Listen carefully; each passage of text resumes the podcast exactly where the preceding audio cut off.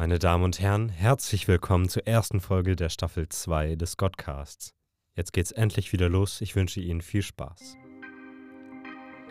Mein Gott, mein Gott, warum bist du ein Algorithmus geworden? Der Godcast.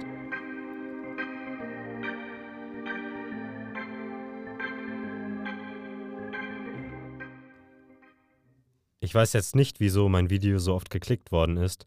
Der Algorithmus hat es aber wohl für gut gefunden und mich auserwählt. Keine Ahnung wieso, wir sprechen heute wieder über Bier. Damit beginnt ein Herr mittleren Alters ein Video, eines der vielen kurzen, im Hochkantformat aufgenommenen Clips auf TikTok. An dieser Stelle kurz eine Erklärung. TikTok ist ein Videoportal für die Lippensynchronisation von Musikvideos und anderen kurzen Videoclips, das zusätzlich Funktionen eines sozialen Netzwerkes anbietet. Es erinnert an Facebook oder Instagram. Ich möchte mit Ihnen aber keinesfalls über Bier in sozialen Netzwerken sprechen, sondern über Algorithmen in diesen.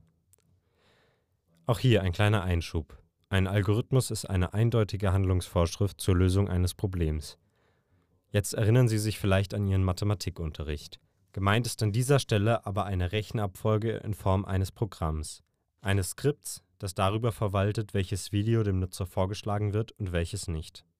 Mit Hilfe von künstlichen Intelligenzen anderes modernes Computerzeug, wird der Inhalt ausgewertet. Nach welchen Kriterien das geschieht, ist nicht ganz bekannt. Klar ist, was grundsätzlich viel geschaut wird, wird auch öfter vorgeschlagen. Auch ist aus einigen Studien bekannt, nackte und junge Haut ist besonders beliebt. Nicht nur bei den Konsumenten, sondern auch beim abstrakten Rechenschieber. Die Unternehmen positionieren sich dazu meist dürftig. Das Rätsel, wie der Algorithmus dabei agiert, ist aber streng gehütetes Betriebsgeheimnis. Er bleibt undurchsichtig und unverstanden. Das Resultat davon ist auch in unserem Einstieg mit dem Bier-Afficionado herauszulesen. Der Algorithmus wird erhöht zu einer richtenden Macht über Erfolg und Misserfolg. Dabei ist unser Freund keineswegs zu naiv. Er tut das, was viele machen und sich auch in vielen Beschwerden Anfang dieses Jahres darüber geäußert hat, warum der Algorithmus einen nicht mehr vorschlägt oder zuvor regelmäßigen Erfolg sogar unterbindet ein Phänomen, das zum Wesen des Menschen dazugehört. Unverstandenes wird von Grund auf der Menschheitsgeschichte durch Mystik oder andere Erklärungen versucht zu verstehen.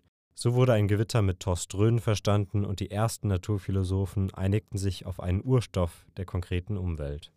Verkürzt könnte man jetzt feststellen, der Mensch denkt sich mal wieder etwas aus, nur weil er es nicht versteht. Diese Ahnungslosigkeit ist aber längst Geschäftsmodell geworden. Die großen Dotcom-Konzerne streiten nicht nur um Marktrelevanz mit ihren Algorithmen, sondern nutzen die Mystik auch um Metaverse-Träume zu verkaufen. Sie erzählen von schaffenden Menschen, die Artefakte im Sinne des Homo Deus, dem göttlichen Menschen, erzeugen. Dabei haben die Algorithmen und sonstige rechnende Gewalt nichts Heilendes, nichts, was dem Bedürfnis eines gebrochenen Menschen gerecht wird. Lediglich eine gute Strategie, diese zu erniedrigen und auszunutzen. Betäubt schaut man viele Stunden, sekundenlange Videos, bis man erschöpft einschläft. Lassen wir das zu, hat Jesus seine Gestalt verloren. Nicht nur unter den Homo Deuses, sondern auch unter allen unter ihnen.